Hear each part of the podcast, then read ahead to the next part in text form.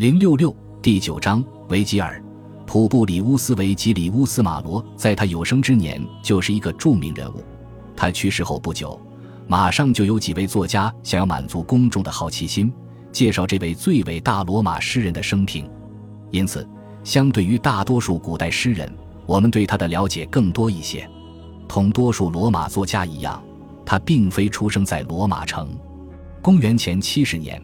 维吉尔出生在曼图亚，那里当时还叫山南高卢。尽管这个地区已彻底罗马化，我们记得卡图卢斯来自维罗纳，而李维来自帕多瓦，那里直到公元前四十九年才获得罗马公民权，至公元前四十二年才正式成为意大利的一部分。维吉尔的家族似乎是受人尊敬的，虽然并不显赫。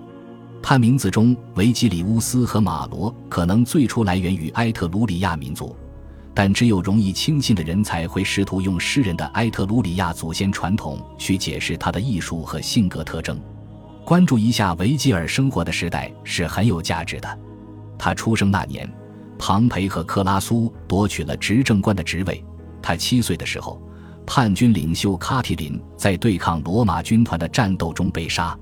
公元前一世纪五十年代，逐渐积累的混乱引发了一场内战，凯撒的遇刺则导致了另一场内战的爆发。随后是公敌宣告运动、意大利的数字战争，还有公元前三十一年第三次内战结束后乌大维的最终胜利。直到公元前十九年维吉尔去世时，罗马城内还存在着严重的骚乱。在诗人一生中的五十一个年头里。十六年都在内战中度过。